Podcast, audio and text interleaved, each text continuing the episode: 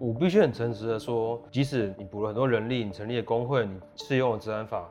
它不会让本来会爆炸的东西变不爆炸。嗯，但是你说有没有机会让这个伤亡降低一点点？我认为是有机会。家庭暴力的被害很长期的，几乎很多会有一种习得无助感。不管我尝试几次，我尝试要逃跑，我尝试要求助，嗯、到最后其实都没有用，都要被抓。我任职警察，同时也参与过很多警察教育相关的事务。官方所谓的案例教育，大概都是一面 A4 的纸，一面交代我。剔除公文已经从一百零六年收到现在。他现在又来一个再次纳入征收，你不能因为有人要纳入征收，这就叫做理由事由列入公益性跟必要性。这么多的文给我是给假的吗？这里是灿烂时光会客室，我是管中祥，一起听见微小的声音。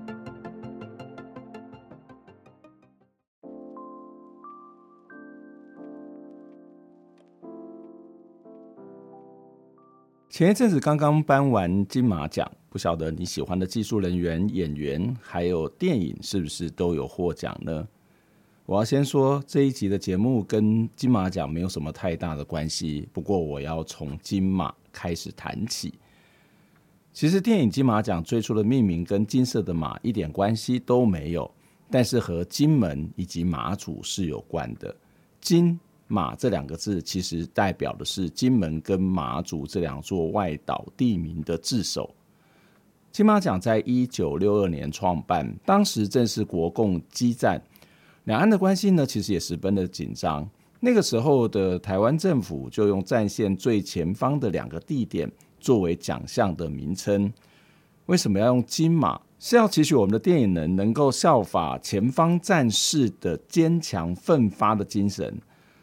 所以取金马的精神来努力创造华语电影的新格局，这样的一个命名的背景看起来是有点搞笑，但是却反映了当时的政治的关系，也特别凸显出金门跟马祖的战地任务还有他们的角色，但是也因此限制了我们对金门还有马祖的认识。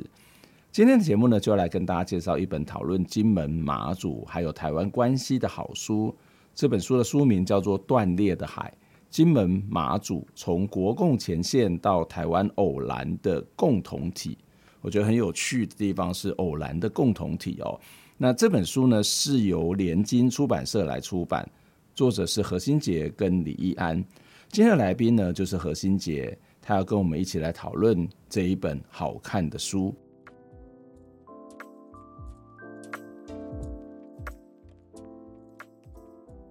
新杰你好，呃，管老师好，那各位听众大家好。嗯，我我我我想要先谈一下书名，就是断裂的海，我可以理解，就是台湾海峡然后断裂，然后金门跟马祖就是两个离岛或者两个前线，然后后面这句话我觉得很好玩，就是从国国共前线到台湾偶然的共同体。为什么是偶然的共同体？就是国共前线，当然是指的国民党跟共共产党，对不对？台湾跟中国之间的一个战争。嗯，那这个大概是我们的前线。可偶然的共同体又是偶然。我们不是在讲台湾是一个命运共同体吗？那为什么它是一个偶然？所以它它是偶然出现，然后偶然也会消失吗？对，就是我们其实这本书一开始最早最早的书名，就是在草草稿的时候，其实都是只有提偶然的共同体。嗯，因为我们所以你们一开始就定调叫偶然的共同体。是，其实最早定调是这个、嗯、断裂的海，是后来头脑风暴出来的，就说一定要有一个厉害的书名，嗯、看起来像是那个国外很有名的记者写的书这样子。嗯、那其实偶然的共同体是我们一直以来的概念，嗯，因为我们感觉到说，尤其是马祖给我们非常强烈的感觉，嗯、就是其实如果你去回顾马祖的历史，就会发现它在历史上跟台湾澎湖、金门的关系其实是有一点疏远的。就是不知道为什么它会被划为同一个国家。嗯，那其实它是由于一个非常长期的呃，就是偶然的各种战争的一个历史。说白了呢，其实就是根据当初国民党撤退的防线来决定谁跟我们一个国家。一江山大陈岛守不住，所以一江山 也许一江山大可能也会变成是我们。对对对，万一如果一江山大陈岛那时候有守住，比较远了，在浙江那边。确实对，可是那时候可能那个据说蒋介石其实是有非常想要守住一江山大陈岛，因为那是。是浙江省最后的国土，那最后还是守不住，所以他就退守到啊、呃，就是福建的北边，也就是马祖这边。那如果万一那时候马祖没守住，其实我们就不是台澎金马，而是台澎金。那台澎金在历史上，其实澎湖跟金门也是有蛮有渊源的，就很多澎湖的居民其实是从金门移民过来的，包括我自己，我是澎湖人，我们家其实有一部分的呃血统也是从金门那边移民过来的，所以澎金还说得上一点呃关联，但是金门跟台湾本岛也又未必，所以其实金马在整个你纵观它的几，如果以拉到几百年的一个发展历史来看，金马其实常常跟台湾不是在同一个呃共同体里面的一个状态，例如说在日本殖民统治时期，这个深刻的影响台湾跟澎湖命运的时期里面。台湾跟澎湖是一国的，嗯，但是金门跟马祖没有，马祖也不是，嗯，没有、啊、没有被日没有他们没有日治时代这个东西啊。其实严格说起来还是有，嗯、它有一段时间是一九三七到一九四五，它那个是等于是日军占领期间，有点像是那时候香港也被日军占领过一段时间这样。但是我们是五十年的殖民，那是五十年的殖民带给台湾多么深刻的变化，嗯、相信不用我来赘述。但是哎，那你看台澎常常在历史上是一组的，嗯、台湾以及其附属。主群岛、澎湖群岛，嗯、但是金马它未必。金马真的是一九四九年之后才跟我们一起变成同一个国家，或者说同一个共同体，嗯、这样子的一个状况。那它是由于战争非常偶然的一个因素所造成的。嗯、那未来有一天会不会分开？那个几百年以后的事情不好说。嗯、但起码我觉得现在大家偶然的走在一起，其实我们是可以有一个机会来互相理解。这是我们。你怎么确定会是几百年之后呢？因为很多人的在网络上面很多人讨论，但有所谓的。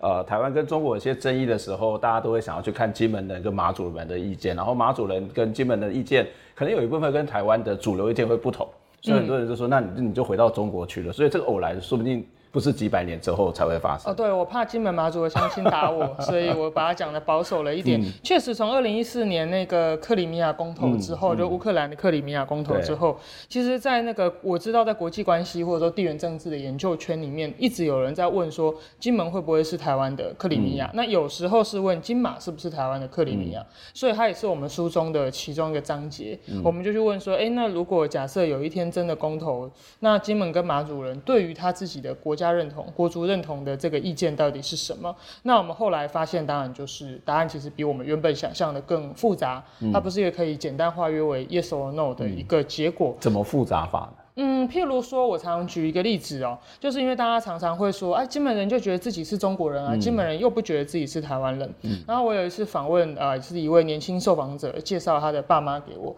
这、其实不容易，因为我觉得金门老人家他也知道，呃，台湾一般人对他们其实是有一点点敌意或者是误解的，嗯、所以愿意受访的不那么多，能够敞开心胸谈的更少。更少。对，但是他就有呃，我们聊的还不错，然后我就单刀直入的问他说，哎，那个。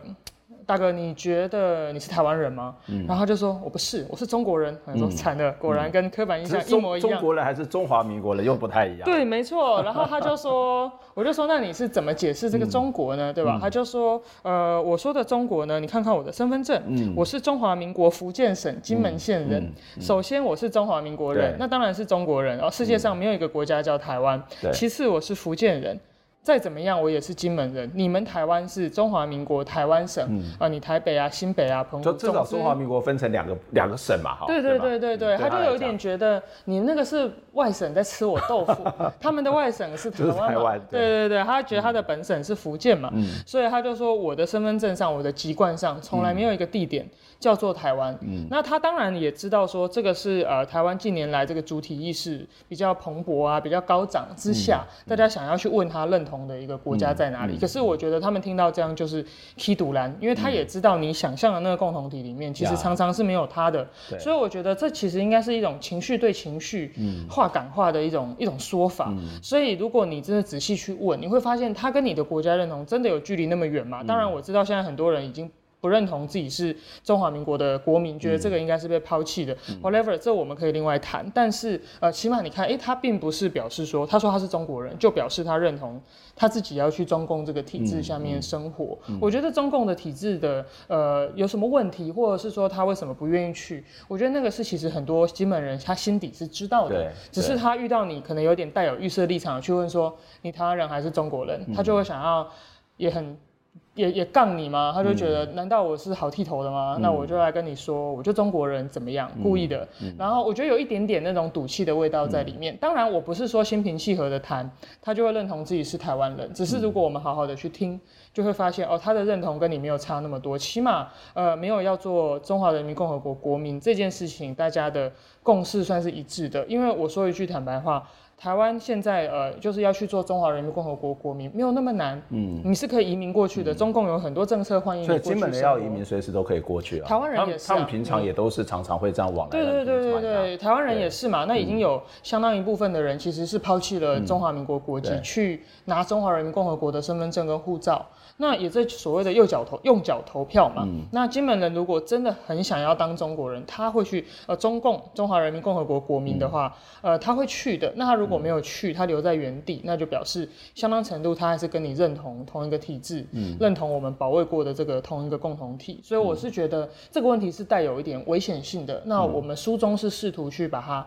还原这个脉络，你看回答这个问题就变得很久。那如果哈哈台哈哈台读访只有十秒钟，就只能说啊中国人。感觉你也蛮紧张的，很紧张在回答。哦，没有没有，不会不会，还好还好，因为我们已经在金门讲过非常多场了，所以我们确定我们的回答是金门乡亲可以接受的。我我觉得这这反映出几个现象，第一个现象是说，我们其实在谈那个认同的时候，即便在台湾，嗯，台湾跟中华民国，你认同哪一个，其实都没有很细致的讨论。是是是。那更何况是在从金门的角度来看这一件事情。对。那第二个。你其实刚刚讲到一个非常重要的重点，就是那个反映出某种的情绪，就是、嗯、啊，你们在谈国家认同，在谈什么中华民国或者台湾也好。啊！你们也都没有问过我们的意见，也没有跟我们一起讨论，然后你就决定了什么什么，然后你突然间有人问我说：“你到底认同谁？”那我就开始就会用一个反向，或者是我才不跟不想认真跟你谈呢。对对对，有一点那个气度那个情感在里头，蛮强烈的，蛮强烈的。所以，我们第二书的第二部分就有写说，是独立台湾的异乡人。我觉得很多人是有这样异乡人的感受的，但是你要他一下子示弱，我想也不容易啦。如果是你的话，你也不会这样做，你一定是跟他杠回去的啊，就跟他踢独蓝说，你要这样问我，那我就偏。不要回答你想听的那个答案。嗯，那如果你觉得我投共，那我就投共算了。这样子。呀呀，而且他其实应该是整个所谓的中华民国里面最认识中国共产党的，是因为他是唯一跟他们真正交手过的。没错没错，我觉得他们的情绪还有这一点，嗯、就说除了有点逆反，就说哦你故意要逼我选，嗯、我就偏不要选，因为你心里本来也没有我。嗯、还有就是他们是真正承受过共军的地面战。的攻击啊，金门呐，哈，阿马祖跟金门都是承受过炮战，但金门还有承受过共军登陆战、地面战的炮击。其实金门有一个非常特殊的习俗，是它会啊，当然我觉得这也是早期我们闽南人有的一个习俗，可是他每年他会特别去拜路边。嗯，他要去拜路边，因为整个金门其实几乎每一个角落，它都是有一个战争的这个遗迹嘛。那很多地方都是有国军跟共军交战过的，是有死伤的。所以其实战争在这片土地上造成的伤害是非常深刻的。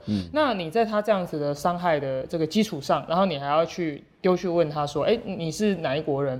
我觉得他们的那个情绪反应，我是完全可以理解，我是完全可以理解。对，我我们虽然把金门马祖放在一起谈，或这本书也是叫金门马祖，但是其实你们是一个一个一个顿号，显显然的，它是两个不同的地方。是从历史的发展来看，金门跟马祖，其实我们对我们来讲是前线，可他们两个之间的差异是很大的。哦，没错，我们书中有提到，就是说，也是我们去金门马祖，我跟易安合作，我觉得真的很感谢他，因为这两个岛访问其实是很困难的，然后我们就各自分工嘛，哈，那我们最后在讨论的时候就说，哎，金门其实它是一个有非常悠久的历史的地方，因为它是跟厦门生活圈、厦门文化圈在一起的，等于他会说自己是海滨邹鲁。就是非常有文化，考科举的那个成绩是非常好的，然后也有总兵署，然后有很多举人呢，这些进士等等的。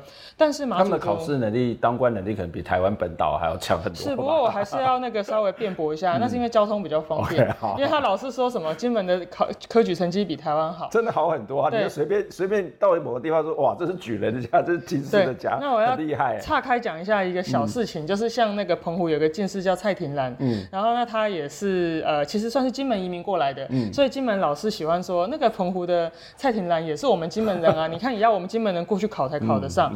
可是，譬如说他要考试的时候，他从澎湖出发，嗯，结果他在中途遇到台风，他就漂流去越南，三年之后才能回来。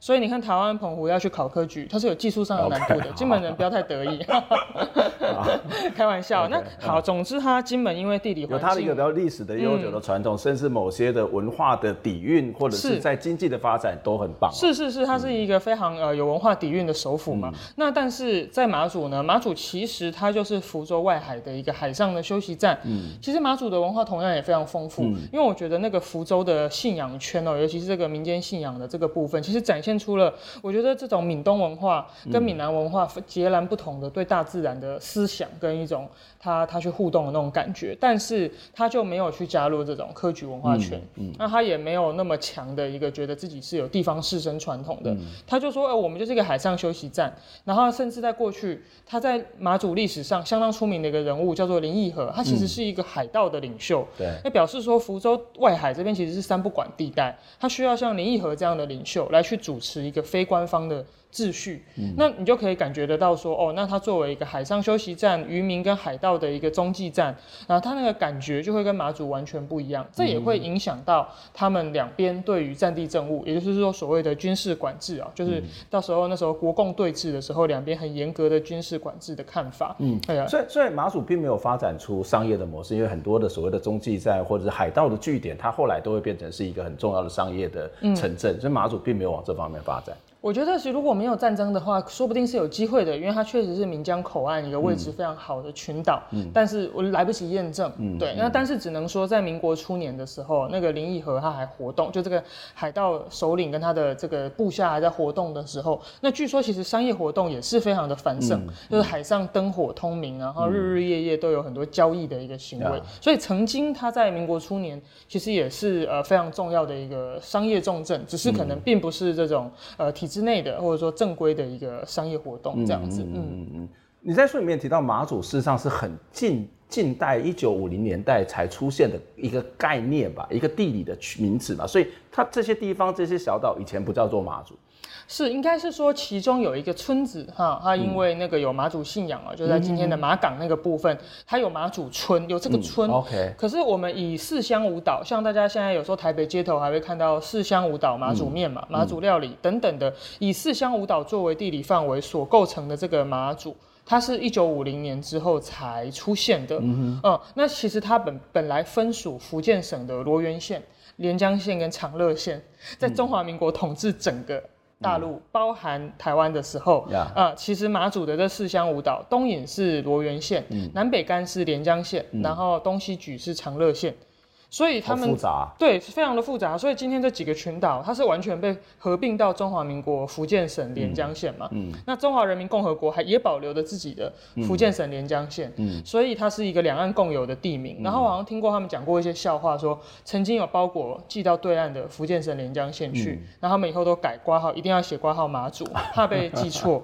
所以其实这很复杂的一个历史纠葛。那你说马祖的这四乡五岛之间，它的这个马祖认同有没有像，比如说？金门认同或澎湖认同那么强烈，一定是相对稀薄一点的。譬如说东引人，他就会觉得他有很强烈的东引认同，可是你问他是不是马主人，他可能未必会回答那么明快。我真的遇过好几个东引人，他就说，我觉得我是东引人。可是我是不是马祖人？我可以再想一下。我知道你们认为我是马祖人，方便你理解，我就这样讲吧。但我的东引认同强烈过我的马祖认同，这样很有趣。这个蛮有趣的，这个其实也不一定是在马祖啦，就是我们知道你是一个园林，你是一个鹿港人，你不会觉得你是彰化人；你是一个彰化人，你不会觉得你是一个园林人。但是我们对我们来讲都是一个彰化的概念。是是是是。那这个更何况你刚刚谈到这个还是在同一个区域哦。嗯。那当然这个每个区都有自己的历史发展不同，更何况你刚刚讲的是妈祖。对。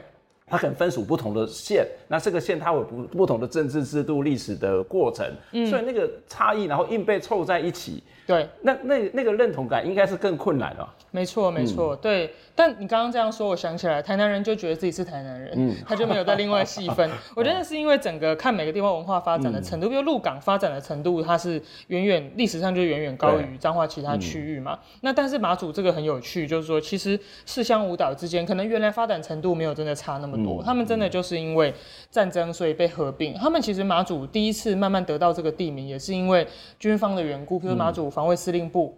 的马祖哦，他们那个正式的军事名称非常的长，我有时候也不完完全记得起来。嗯、总之就是因为马防部马祖防卫司令部开始把这几个岛纳入一个防守的范围，嗯、那才成为说哦，那这个地方就叫做马祖。嗯，这样，所以我们常常开玩笑说，马祖是真正的中华民国迁移到台湾之后才生出来的孩子。嗯，对，因为确实金门本来就存在的地方，澎湖也是本来就存在的地方，嗯、但是马祖是。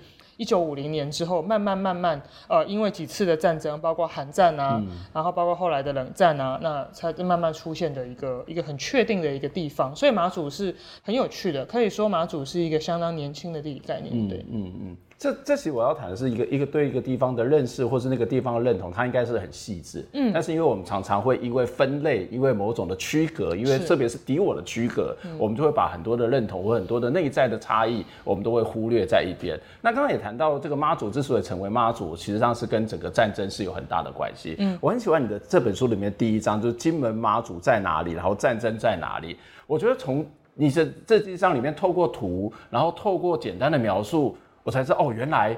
我很以前都把很多的战役，什么古灵头八二三，然后唱歌的时候一起唱，唱这，但是其实它不一样，它差别很大。可以跟我一起来介绍一下这一章吗？然后这些这些战役对于所谓的后来的呃所谓的军事管制的影响又是什么？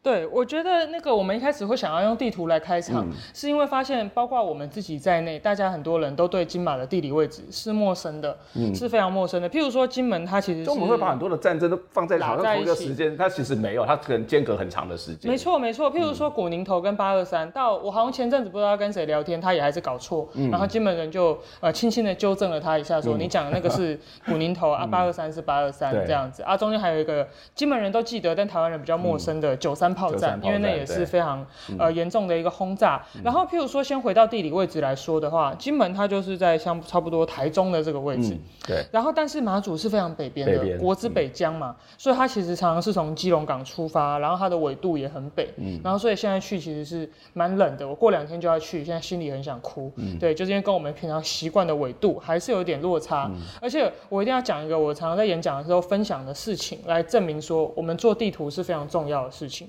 因为像呃，我就有一位朋友，然后他就很想要去马祖玩，结果他也联络了当地的朋友说来接我，嗯，这样，结果他们就在马祖的机场，两个人打电话说，哎，我在机场啊，三号住址啊，哎，你也在三号，我也在三号啊，嗯嗯、那到底在哪里？机场是能多大？后来他一抬头说。哎，我这到马公机场到底是对的吗？然后他就是那个人，就是真的扯太远了吧？马公机场在澎湖，完全不同的地方。对，但是他就说，你们马祖机场怎么不姓马呢？为什么？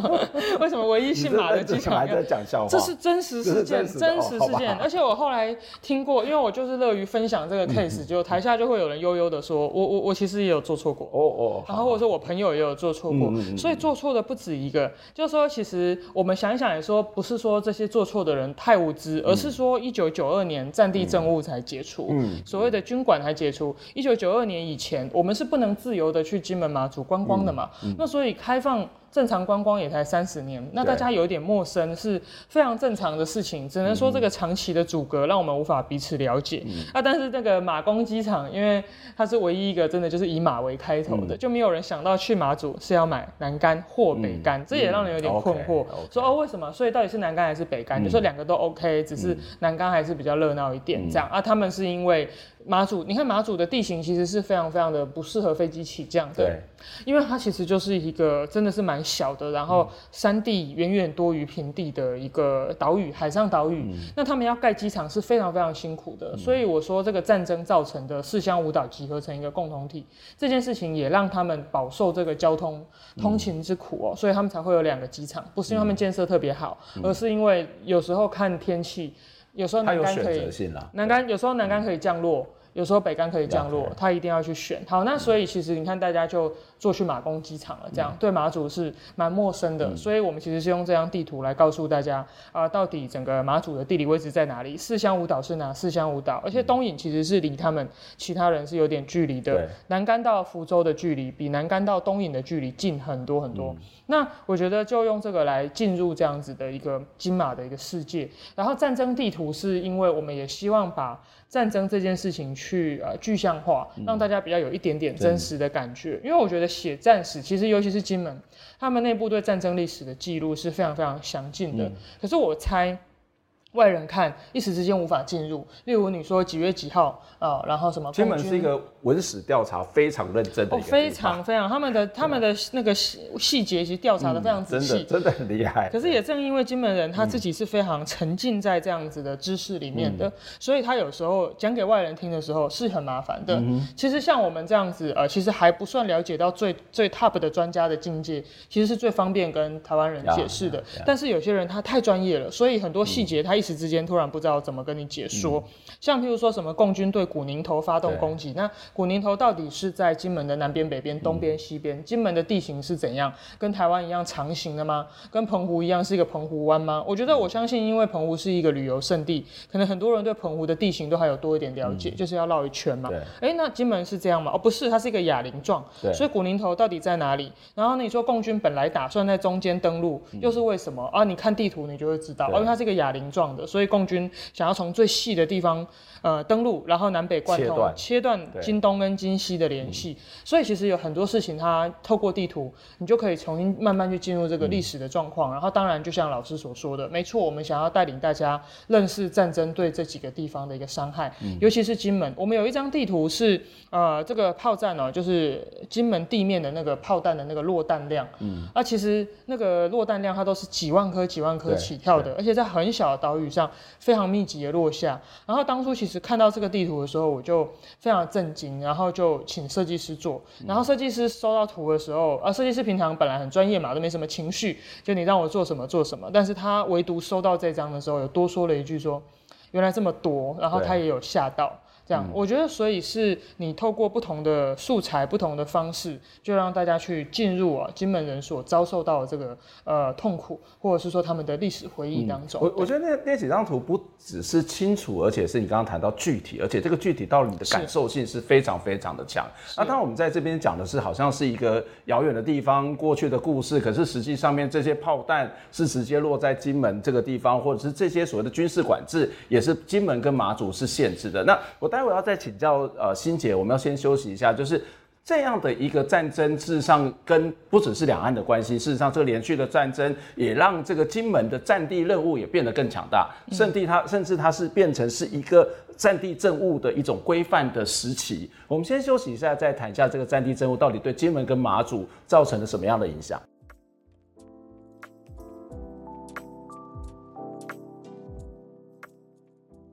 前一阵子，我们在节目当中跟大家介绍《金门留念》这一部纪录片。这部纪录片谈的是不同时期在金门生活的人，他们对于中国台湾的看法，以及金门的认同，还有台湾认同的问题。这部纪录片非常的好看。那一集的节目，说实在，我也觉得蛮好听的哦。如果你错过当集的播出，你可以回头收听。灿烂时光会客室第四百二十八集《国境之西勿忘我》，金门留恋小人物见证国共斗争史。导演洪淳修在那一集的节目当中，他曾经提到，因为拍摄金门，他才慢慢有机会去认识这个地方。他也曾经跟许多台湾人一样疑惑，疑惑什么呢？为什么金门会那么的蓝？不过，在拍片的过程当中，让他从历史去找到了答案。对台湾而言，在金门古林头战役、八二三炮战之后，两岸已经停火，不再有战事。而台湾呢，也在一九八零年中期解严，逐步的民主化。但是对金门人来说，他仍然是处在于军管时期，在早期还有军队驻守。随时随地都是在备战的状态，一直到了一九九二年，国防部才宣布金门解除戒严，正式结束长达四十三年的金门戒严，解除了实施三十六年的战地政务。虽然已经解除军管，但是同样随时会面临到战争的威胁，因此还是有一些金门人认为这场战役其实并没有结束。如果我们把这个时间拉长来看，其实金门的历史发展比台湾要早一千两百年，大概在唐宋时期就已经设置行政机构。明清时代，金门人就到东南亚去发展，展开了国际贸易。这里也曾经是郑成功前进台湾的第一站。金门这个地方具有非常独特的人文、政治还有经济发展的历程。多元丰富的生命经验，建立的属于自己的海洋文化。相反的，金门不像台湾曾经被日本殖民过，课本里面谈到的日治时代或者是二二八事件，说实在的，对金门人并没有什么太大的感觉哦。所以，不同的历史发展还有中国经验，造就了台湾跟金门人不同的文化思维，以及在面对中国的时候会有一些差异的态度。我想，这是在节目当中为什么我们会来讨论金门跟马祖的原因。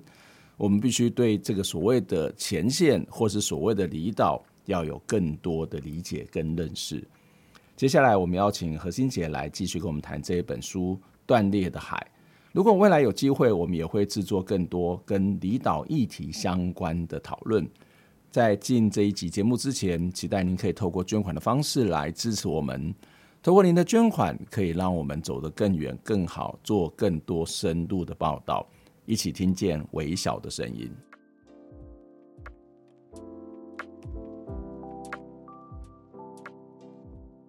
欢迎再次回到灿烂时光会客室，我是主持人管中祥。今天在节目当中要来跟大家介绍一本书，是联经出版社的出版的这本书，叫《断裂的海》。呃，金门马祖从国共前线到台湾偶然的共同体。这本书的作者是李义安跟何欣洁，今天作者之一何欣洁是在我们节目现场跟我们一起聊天。欣洁你好，啊，主持人好，然后各位听众大家好。嗯，在回到我们的这个等一下本来要问的题目之前，这本书其实你们花了五年时间写，为什么花那么长的时间？其实花了五年的时间的意思是说，我们在呃担任记者这个期间持续追踪这个题目。嗯，那当然我们也还会做其他题目啦，嗯、就不是全职的去追踪它。然后我当初其实一开始。做这本书的时候，不是以呃，应该说写第一篇报道的时候，并不是以做成一本书，出版这件事，对，完全没有想到。而且因为我觉得我做呃这整本书里面是好几个不同，算是不同年年份的报道集合而成。嗯、然后最早的一篇是出现在二零一七年，是谈那个金门赌场。OK、嗯。然后因为金门观光赌场它还算是一个呃蛮重要的、蛮重要的一个社会议题，而且尤其是因为我之前服务的媒体是香港的端传媒，嗯，嗯那端传媒它其实会对这个呃区域的赌场的故事是会有兴趣的，嗯、因为除了他除了 base 在香港之外，他也有蛮多澳门的读者。那大家对于这种哦，那这个亚洲地区的观光赌场以及赌场公投这样的议题是有兴趣的，嗯、所以我一开始其实是去做金门的赌场公投。那我也是在金门的赌场公投第一次听到“战地政务”这四个字，那、嗯、其实我也是蛮无知的，就是其实是不了解这件事情。嗯、那。慢慢的越做越多，越做越深，一直到二零二零年的时候，那时候易安也加入了端传媒的团队，然后他自己是马祖当兵退伍的。然后他就对马祖也很有一份感情，嗯、所以我们其实是会比一般的新闻编辑在马祖当兵对马祖有感情，这样的应该不太多吧？真的吗？他们很多人都很有 感情哎、欸，哦、你没看 金门？不是因为在在离岛当兵，然后金门留恋是有啦，对不对？对啊，他被被关在某个地方，是是是是是对他们而言是这样子。他们是当兵的时候一直抱怨，但是离开以后又很想念，对对对，老兵的心情，离岛老兵的心情都是这样，差不多是这样，没有对对对对，没有在澎湖的话就都比较快乐，因为澎湖街上享乐的 硕士比较多，开玩笑的。嗯，对，就是因为其实他。也是马祖退伍，所以他对马祖有一定的熟悉跟感情。然后在二零二零年的时候，其实那时候大家不知道还记不记得那时候台湾的那种气氛跟感觉哦。嗯、譬如说美国要大选，台湾也要大选。对。对那那时候开始慢慢的有人讨论说，嗯，会不会两岸之间会发生战争？嗯哼。那两岸之间会不会发生战争这个问题呢？呃，很多国际媒体都想要来台湾采访。嗯然后结果他发现台湾人一片那个和平安详之气，嗯、他就突然不知道怎么去做他的题目，于、嗯、是很多人就开始到金门马祖、嗯、去说，哎，这是台湾最接近金门的地方，不是台湾台湾最接近大陆的地方，然后大家又这么的，但是也很和平吧。嗯算是蛮和平的，可是你总是譬如说可以拍到金门的那个跟怎么看厦门啊，然后军事遗迹啊等等的，就是我觉得金马的那个气氛确实还是会比台湾更有真实感一点。你起码你可以看着厦门的呃高楼，然后采访人，那就跟你在台北问又还是感觉不太一样嘛。嗯。那所以金门人每天都看着厦厦门的繁荣起飞，是是是，那个是一个很奇怪或是很独特的心情。没错没错，所以就总有一些这个张力可以去做，所以那时候其实是有非常非常大量的外国媒体来到金门跟马祖采访，其实到最近才稍微停下来一点点啊，因为那个呃那个乌乌俄战争跟以色列的那个以巴战争对。爆发了以后，呃，那才慢慢好像外媒来到金马的那个数量减少了，嗯、不然他们据说几乎之前是两个礼拜就有一个受访者，嗯、然后那个金门有一位县议员董森堡是我们的受访者，嗯、那那个董森宝的助理就跟我吐槽说，我老板的英文都进步了，因为他现在每两个礼拜就要接受外媒采访。有董森宝是那边很重要，年轻世代应该也不是太年的中年世代、年轻世代的一个意见领袖。是是是，而且他也很人人，他意见也都很正派嘛，这样子。然后呢，他他是记者出身，所以他比较知道怎么受访。那所以其实这个金门跟马祖，他在这样子的一个状况底下，它变成了一个好像地缘政治的其中一个焦点。那我们自己也觉得说，我们应该要从呃台湾本地的观点，然后去做一个呃华文国际媒体的一个金门马祖的专题报道，这是我们的野心呐。因为这个你说 BBC 也做，经济学人也做。但是呢，终究是一个西方的一个观点。嗯，那我们可以从我们自己本土的观点出发，但是依然去做一个呃国际读者也都有兴趣的一个报道，因为我们的嗯。读者还是主要是中港台各三分之一嘛，差不多多年来是维持这样的比例，所以我们就有希望有这个野心，说写好一个金门马祖的报道，嗯、让呃中国读者、香港读者也都了解这个金马的一个议题。嗯、那呃我们就累积了蛮多的作品，因为依然有曾经去金马大概连续访问了两个礼拜，这个管老师一定知道，这个在。应该台湾没有第二家媒体会这样做，就让一个这是一个 很高的投资啊。对，就是让一个全职记者，金门住一个礼拜，马祖住一个礼拜，然后而且是回回来让他大概出五篇报道，然后这其实是一个很大的投资。不过还好啦，金门的住宿便宜，比台湾不到便宜太多。都很贵。没有没有，我觉得我觉得台湾很多的那个旅宿都是非常不合理。哦，是是是，台湾是夸张贵，但是也也是蛮贵的。总之呢，就是他就回来做了这个报道以后，那其实反应比我们意料之中好，为什么说意料之中呢？是因为在大概二零一七年我做金门赌场的时候，我就记得那时候的总编辑张杰平，然后他还我们事后还有做一个检讨嘛，因为大家每次做完报道都会检讨，他就说，我觉得其实你写的非常好，你写的非常好看。我觉得很优秀啊，为什么点阅率那么差？嗯、然后我就说，嗯，好像确实传说中金门马祖议题就是票房毒药，嗯、没有人要看，这样，嗯、这是事实。然后就也很难过，但就是一个事实。二零一七年的时候，大家会这样说，嗯、可是到了二零二零年，我们再度不计血本，哪怕它是票房毒药，反正香港同事不知道，我们就是在给他操作一次，结果回来以后，点阅率跟反应比我们想象中的好非常多。嗯、为什么？呃，我觉得时代变了，就在这短短的四五年之间，嗯、台湾人对于离岛的看法跟兴趣是慢慢的在转变，嗯、甚至可以直接的说，就是在提高。嗯，就我觉得有两个因素，一个就是。对啊，全世界都在关心两岸之间会不会再云再起，嗯、那大家对金马有兴趣是很正常，这是其一。嗯、其二是台湾自己内部有很强的动力，是要去认识自己的本土。以前在谈本土，会是谈台湾本岛，嗯、然后呃高山平原、村落、部落，嗯、但是差不多了，台湾的这个本土意识其实也是差不多把我们整个台湾岛很多地方的故事、历史都好好的挖掘出来。当然还有更多可以挖掘的，可是我觉得认识台湾开始进入了下一个阶段，嗯、就是大家对于离岛。也会产生非常浓厚的兴趣，尤其是过去没有机会了解的金门马祖，嗯、所以金门马祖的这个点阅率是大大的增加跟提高，然后也引起了出版社的注意，嗯、然后出版社就有持续在跟我们聊天嘛，他就说，哎，编辑就说，呃，战地政务解除刚好三十周年，那你们要不要这几篇报道？集合起来，差不多就可以出书了？我记得光是易安那边大概就呃四五万字，嗯。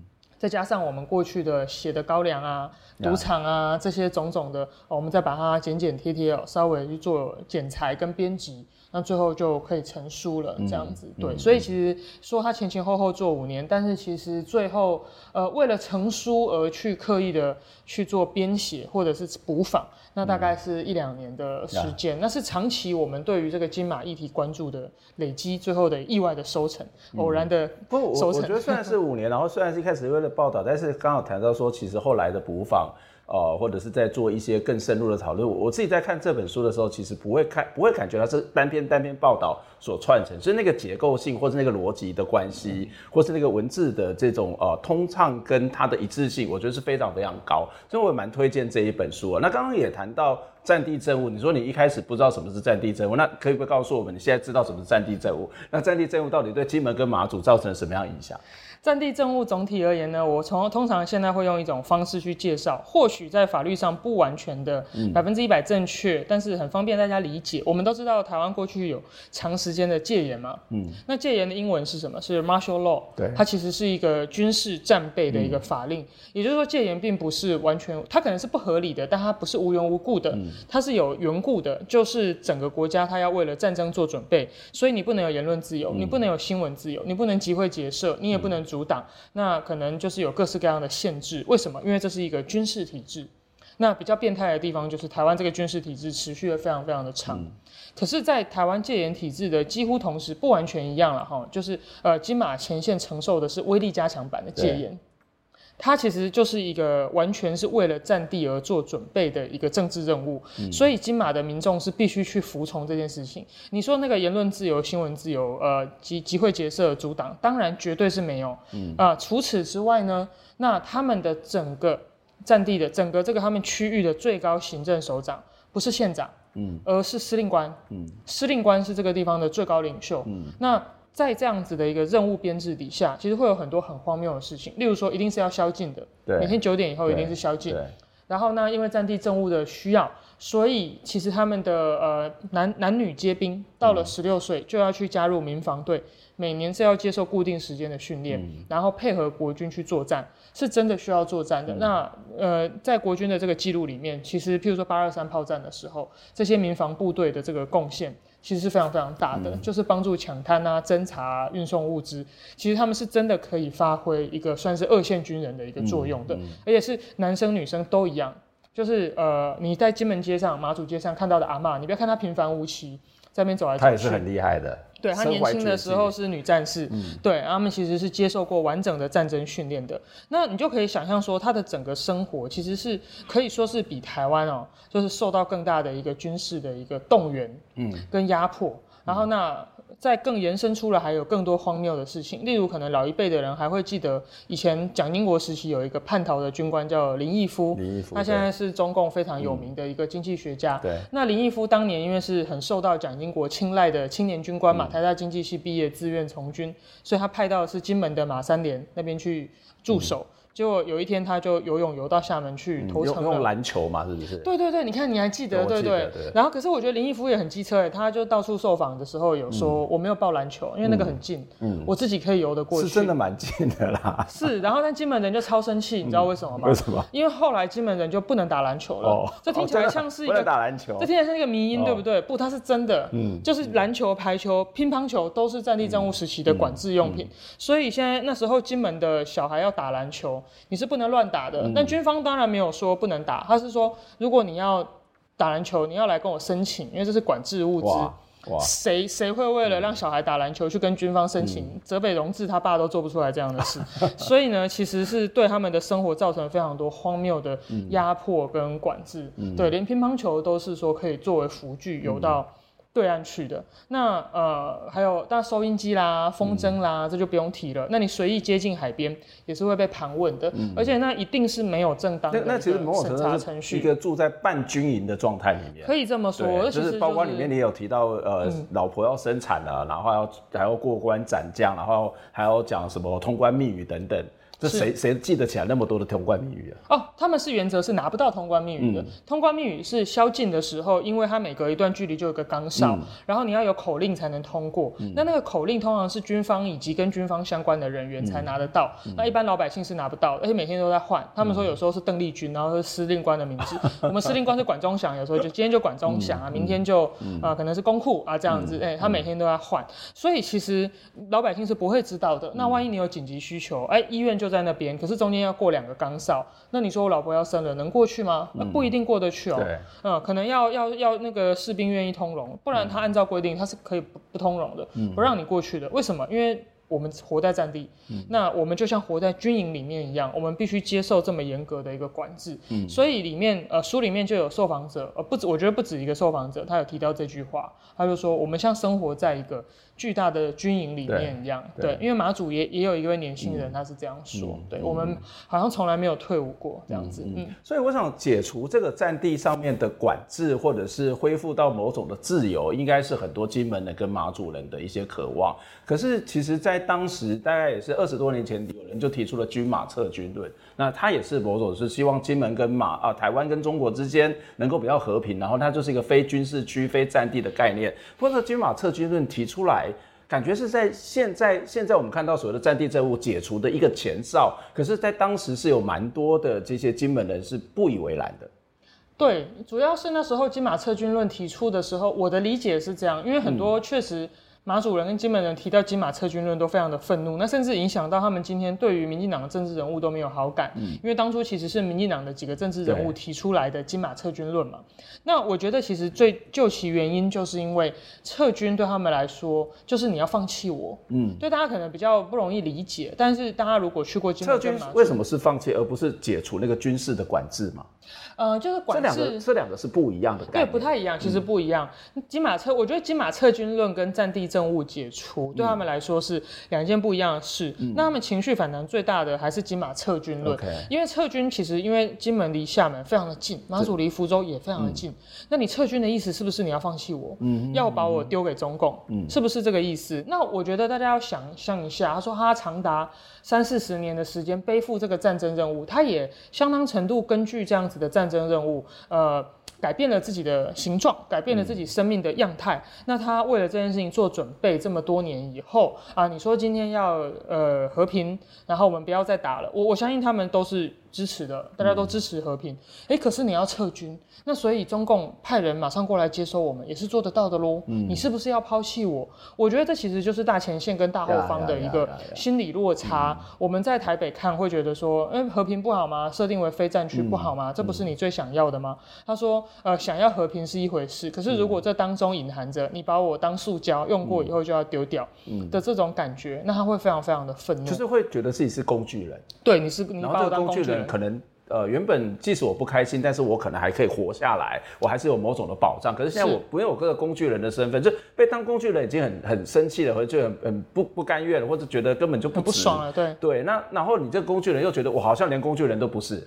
是，我觉得如果是我我我不晓得，我也还没有跟很多人咨询过，但是我觉得给他们最好的方式，其实是你得正面肯认他在战争时期受到的痛苦、的确牺牲。然后我觉得他们其实讲起金门打过炮战这件事，打过八二三炮战也好，呃，古宁头战争也好，其实因为他们是全民一起，就等于是军，我觉得是很自豪的，对，军民一体，然后一起去面对这个战争。我觉得他有他的，而且他保护了所谓的后方嘛，保护了台湾，保护了中华民国，这是很有贡献的啊。是是是，我觉得他们是对这件事情非常自傲的。那他的自傲当然也是有道理的。嗯，我觉得当初在谈不管是金马撤军或者是战地政务解除的时候，都没有把他们的这个光荣跟这个荣耀去还给他，你没有给他一个尊重，然后你就直接说啊，好啦，现在不打啦，撤啦。那我觉得确实就会像刚老师讲的一样，你就说哇，你真的是把我当工具人，而且用过即丢哎。嗯，所以不是不要和平，而是说希望在和平开始之前，是否可以先记取我们为战争做的牺牲。我感觉到受访者的呃情绪跟不高兴其实是在这里。那我相信。当初你去回顾当初金马策军论提出来的时候，你光看台湾的报纸，嗯、呃，这些政治人物怎么提啊？施明德怎么提，或民进党其他人怎么提？我觉得那个提法绝对没有做到我当初说的去尊重金马前线曾经有的牺牲，嗯、那是远远不够的啊！他就说那就要撤啊！现在两岸他还是以两岸，那两你提的两岸其实是台湾本岛跟。呃，北京，你你你是想象两个核心要和解，嗯、那边境上的人的牺牲呢，嗯、不在你的这个话语范围之内，嗯、那大家都是感受得到的。嗯、我觉得民进党得承认这一点，嗯、这个当初你引起他的不快是有道理的，不是说和平没有道理嘛？嗯、对啊，那我觉得其实这种，所以所以一方面我们把它当做是自己人，但是我们也不太了解自己人的想法是什么，是，然后硬硬把它偶然，不管是历史的偶然，或是一个政治上面造成的自己人，然后对他也不清楚，然后不了解，然后一下子开始说啊，我不要这个战争了，那这不要战争哦，不要不要这个所谓的军事的这个要撤军的，但是这个撤军也没有问过人家的意见，然后是从你自己的角度去思考，嗯、我觉得他可能不只是工具人，可能连个卡人都不是吧？他 卡在那个中间，又很卡，但是又不太卡，好像又不是很重要的一种角色。随意可以丢弃。大家想象一下，如果你是一个金门人，你今年八十岁，然后你其实还残存着对战争的童年时期，你是在战争时期出生的，所以你残存着一个回忆。像我这次就遇到，呃，我前两天刚从金门回来，我遇到一个是一九五八年，他就是那个八二三炮战那一年出生的一个一个一个阿伯，那他还是身体非常好嘛，他看起来非常的健康，他还是很有活力。所以他都看得到啊、呃，台湾怎么去讨论他。那一九五八年出生，他童年就在防空洞跟炮战当中度过。对。然后他经历两岸和平时时期金马撤军论，他就已经说，哎、欸。你好像把我当塑胶、哦，嗯、然后和平时期你又质疑他的忠诚，嗯、就觉得说你你们是不是跟中国好？你是不是统派？你就想要跟中共好吗？嗯、我帮你还给中共好了。嗯、然后结果现在战云再起的时候，嗯、大家又开始紧张说，哦，那前线要怎样怎样？嗯、大家去想一想，你这个八十年这一生，嗯、这个你很容易有很多很生气的想法。嗯、我觉得金门人。今天对台湾人只有这么点情绪，已经相当成熟了。我必须这么说，情绪已经很成熟、很稳定了。要是像我这么幼稚的话，我已经是 每天对台湾人骂脏话。对，我我如果再往这个方向聊下去，我们就变成老兵在聊天。我们应该聊点现代。怎么会这样？这这这本书里面其实不是只有谈到这些过去金门的记忆，你也谈到很多的年轻人，不管是本本来就住在金门跟马祖的年轻人，或者是从台湾去金门跟马祖的年轻人，这一批人他们在。你的书里面的描述，事实上跟过去刚谈到的那样的经验是不太一样的。他们怎么去看待台湾？他们怎么去看待金门这个现象？然后这一群人在你的书里面描述，又好像是一个边缘人。嗯，这种边就是金门已经被认为是边缘了，但是这一群人又是在边缘里面的边缘。是因为现在金门的年轻人，但不过我觉得年轻人也是你要看他出生的年代哦、喔。嗯嗯、譬如说，我们就讲最经典的一个就好了，就是说，如果我是一九八五年生的，嗯、然后我两岁的时候解严嘛。然后跟我同年纪的金门年轻人，他七岁的时候会解除战地政务，我们就把七岁当成人，开始上上小学嘛，嗯嗯、开始懂事识字的年纪好了。好，一九八五年出生的金门年轻人，他面对的是什么？他还感觉到一点点战地政务的残留，譬如说爸妈对待他的方式，嗯、学校老师可能说话体制运作的方式，都还是有一点战地的味道哦，这个风味残残存在里面。但是呢，你慢慢你开始念小学、念国中、念高中，你念的是呃。本土化、民主化以后的新教材，嗯、然后你念的是什么？认识台湾。对，因为我是认识台湾的新教材第一届的学生，所以金门年轻人，你想象他就生在那个年代，他也拿到了一本认识台湾，然后里面关于金马可能只有寥寥数行，但是有很多关于台湾原住民的东西，然后有很多关于呃台湾，譬如说台南的东西，嗯、那其他部分的一个知识。然后他会他会去念，然后好念了以后呢，当然你就会说有点陌生，但是他又陌生嘛，就没有二二八。对，他也他也他也不知道怎么去理解。对啊，我听过马祖一个年轻人的说法，他就说以前我念认识台湾，我一点感觉都没有，嗯、我就当做是一个课本的知识在背，嗯、然后就旁边有一个呃中年的台湾的那个台湾的中年人插嘴就说，这不就跟我们小时候念长江黄河是一样的感觉吗？嗯，嗯他说哎对，的确是，对，就是你马祖一个八五年出生的九零、嗯、年出生的一个年轻人呢，他去念认识台湾哦，你在台湾。的小孩子念认识台湾，那是自己的本土，自己的家乡，充满了乡土之爱，好感动。嗯，马祖人念。金门的认识台湾，他就跟你以前早年那个台湾早年戒严时期，你逼小孩子念长江黄河东三省、嗯、是一样的意思，嗯、其实是同一个感觉。嗯、那他就是慢慢说，可是这当中还是有点不太一样，嗯、因为他们念大学，他就要来台湾念，对，对很多人都是来台湾念，嗯、所以他在呃来台湾念书的时候，尤其大学嘛，是一个这种很自由探索的，而对台湾的大学还是非常棒，有很多社团活动，嗯、所以他也会呃跟着台湾的同学交上朋友。然后慢慢的去互动，然后会去了解很多，参加台湾的社会运动啊，参加台湾的这些文史探索导览，嗯、他也会确实对台湾会有一个认同跟感情。嗯、可是，那当他要回到故乡去服务或者说生活的时候，那他怎么去看待自己的这个呃台湾脑，跟呃当地的这个我们自己长辈还有我们社群的一个落差？嗯、台湾脑这三个字不是我发明的，嗯、是很多。呃，一些啦，一些金门老人家好像会这样称呼一些意识形态跟他不一样的金门年轻人。嗯嗯、他就说：“哎，我觉得我们的金门小孩子越来越像台湾脑，他那个金文金门味都越来越淡了。嗯”然后，当然年金门年轻人可能就不太高兴了，什么什么叫台湾脑？你你你才什么脑呢？嗯、对，但是你就可以感觉到这种感觉，嗯、就是因为台湾的这个本土论述，他在金门跟马祖的地方琢磨的不够深，可是金门马祖的差异其实是非常大的啊。对。它并不会小于我们台湾汉人跟原住民之间的差异，那个差异可能是差不多的。嗯、所以我觉得台湾的，当然这是台湾的这个本土史观或本土教育，它还在发展的一个过程嘛。像我们写这本书，也是希望把这样子的一个本土意识扩充的更丰富，不要让有一些有一大群人是自己觉得是被排挤的，这样很不好。嗯、可是那呃，我像我这个年纪的金门人，他就是这样长大的，他就是哦，我念认识台湾的教材，可是我对台湾好陌生。嗯、然后他还说我到呃台湾来念大学。学才知道，原来课本上写的经济奇迹是真的。嗯，然后就说哈，怎么会是假的？嗯、啊，就是真的啊。他说，可是我们在金门没感觉啊，嗯、我们都还是在做阿兵哥生意，驻军经济也是很好赚。国家公园。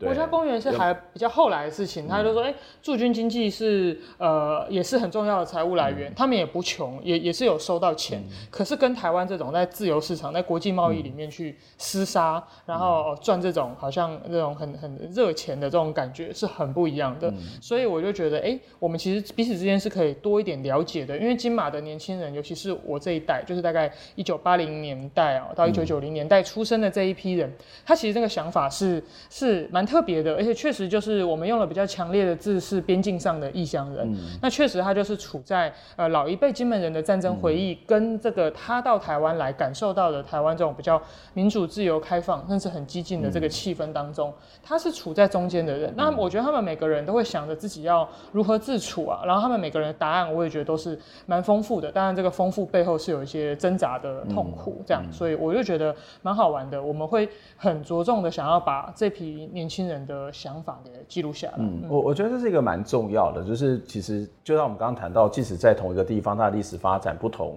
嗯、那它也是一个多元的样貌。即使在金门可能被认定是一个战地，或者是呃金门呢可能对台湾有不同的看法，可是它内部还是有很多很多的差异。但包括这个世代，包括区域，包括他们的生命经验等等，都有很大的不同。那另外一个跟现代比较有关啊，就是我们开始聊到现代的部分，就是你在这本书里面，我刚刚谈到第一章很嗨，哈，另外一章我也觉得很喜欢，就是那个呃孟雨荷，就美国 AIT 发言人，然后跑去金门玩，哇，我觉得那你这篇写的像小说一样，或者写的像侦探小说一样。可是这个侦探小说其实某种程度上面，我不是在我不是那个贬义，我是觉得它好看，嗯、然后好看是。推理或者是一些印证是有道理的，是，而且你把这样的一个旅行这件事情是放在一个呃中美关系上面，放在一个台湾跟中国之间的关系上面，一个战略又回到一个战略的位置，但是又是新的战略的形态来去做解读。对，那一张呢，不敢略美，那张主要是易安的手笔，嗯、那我只做了非常些微的更动跟那个调整哦。那其实那也是他的当初做报道的其中一个想法，嗯、因为他发现 AIT 要去金门，他对这件事情是非常敏敏感、非常敏锐的。嗯、因为中美共同，我说的中美共同防御条约是中华民国跟美国，嗯、不是中共。在中华民国跟美国签的，当初在五零年代签的这个共同防御条约里面，呃，大家可能有一些人还不太了解。那个防御的范围啊，什么第七舰队协防台湾啊，自始至终到现在都没有明文包含。金门马祖，嗯，金马一直都是这个呃中华民国跟美国军事合作的一个。这个这个我也是看你的书我才知道。真的假的？我我也是跟你。老师，你不应该是那个年代的人吗？我们那个战士代。对，因为他就是只有签说是台湾，然后 Pescadores 就是澎湖。对。当初的原件就只有这两个，就说台湾以及澎湖群岛是他们防卫的范围。因为听说当初美国军方有一个蛮强烈的意见，就是说金马太靠近大陆了，嗯，他希望劝蒋介石放弃，就他也不想碰，对吧？对，当然就是你想一想，也是一个很理性的选择，嗯，他靠敌人那么近。然后离大后方这么远，那个补给输送到今天都有困难啊，对不对？那像前一阵子那个呃去年的时候，东莒岛上有那个二十一天船不开，结果岛上军官只能一直吃泡面，他们就很不高兴，在沙滩上写字陈情。那这就是我们民主时代的年轻军人会做出来的事情。对，以前的军人想都不敢想。那呃，我的重点是说，美国它其实对于金马是很暧昧的，他当然不反对你继续。在那边，或者是他也很反对啦。总之，他其实在那个条约上面是没有明文规定要保护的。然后，所以呢，金门跟马祖一直都是呈现一个呃跟我们不一样的一个军事地位哦的一个状态。那所以，当 AIT 要去金门的时候，李易安就非常敏锐的感觉到这件事情，他就说：“哦，他要去金门，他要去哪里？他有没有？他这是不是一个宣示意义？”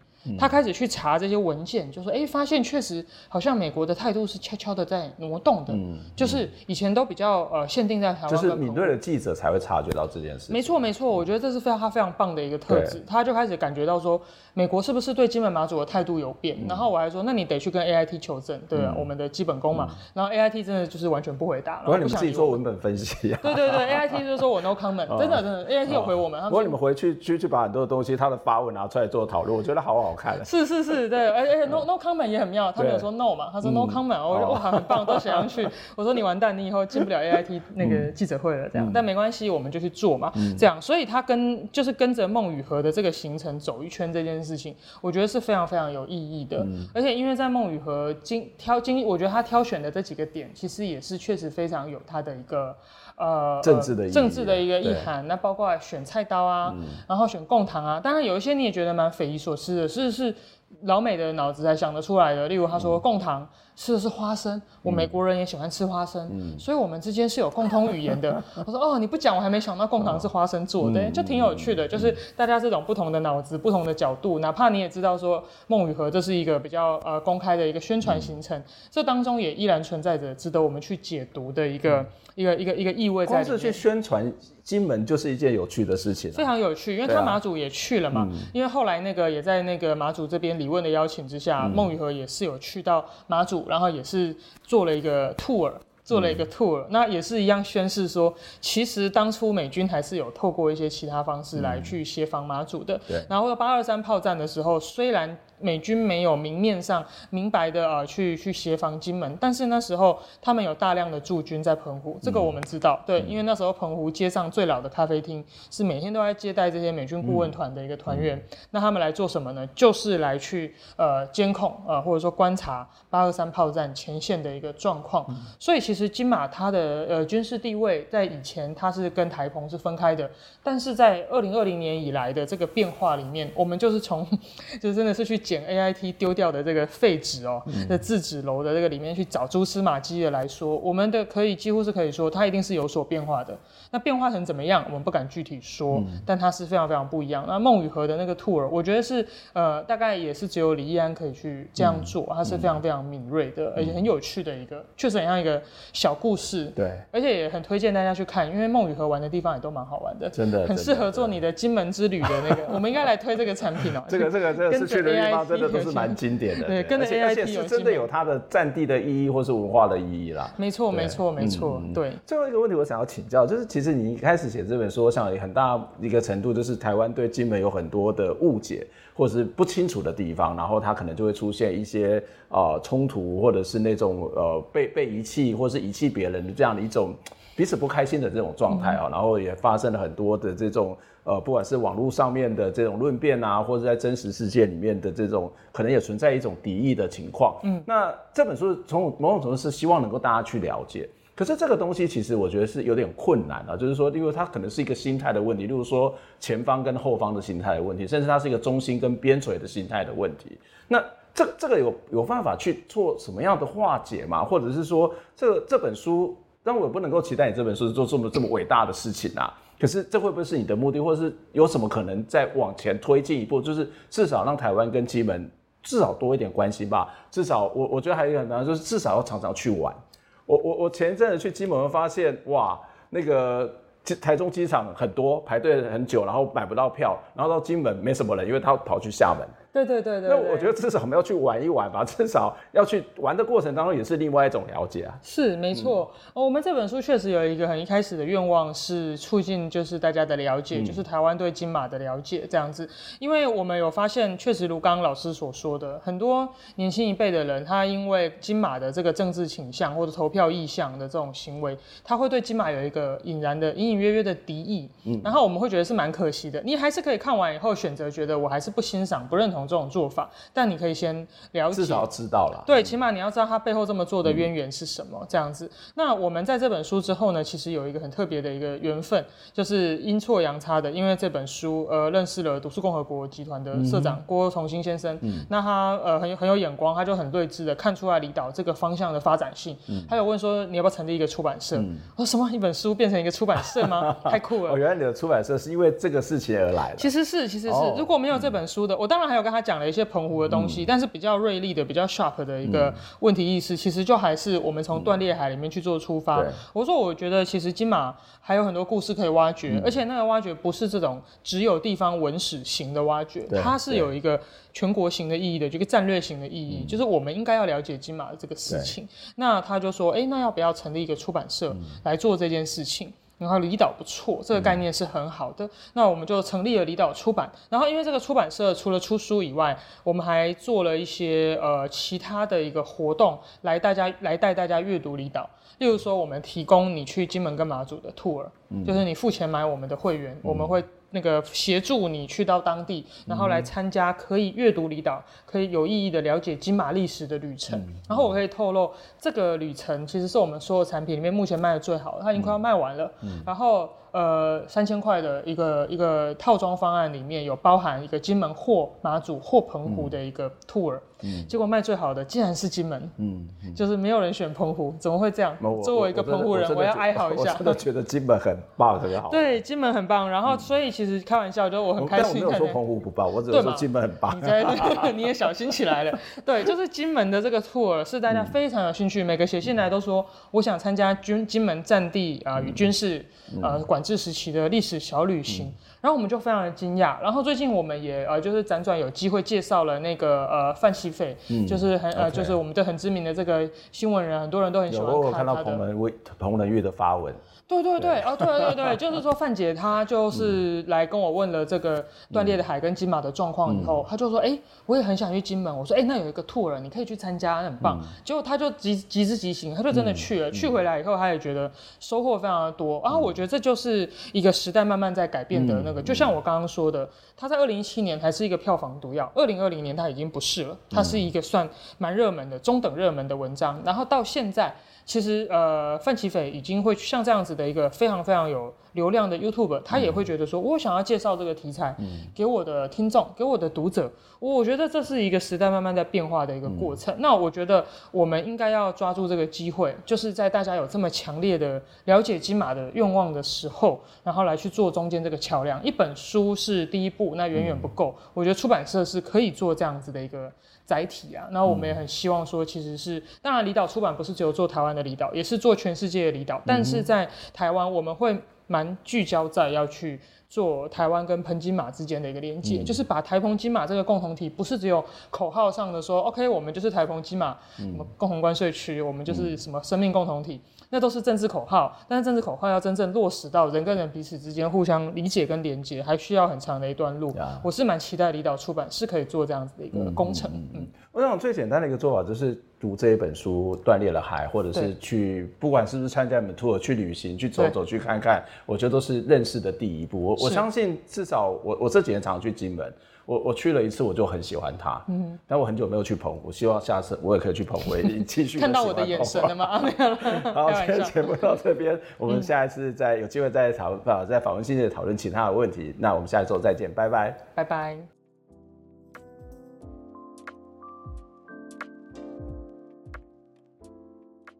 听完这期节目，你有什么样的想法呢？非常欢迎您可以留言来跟我们分享您的看法、您的感受。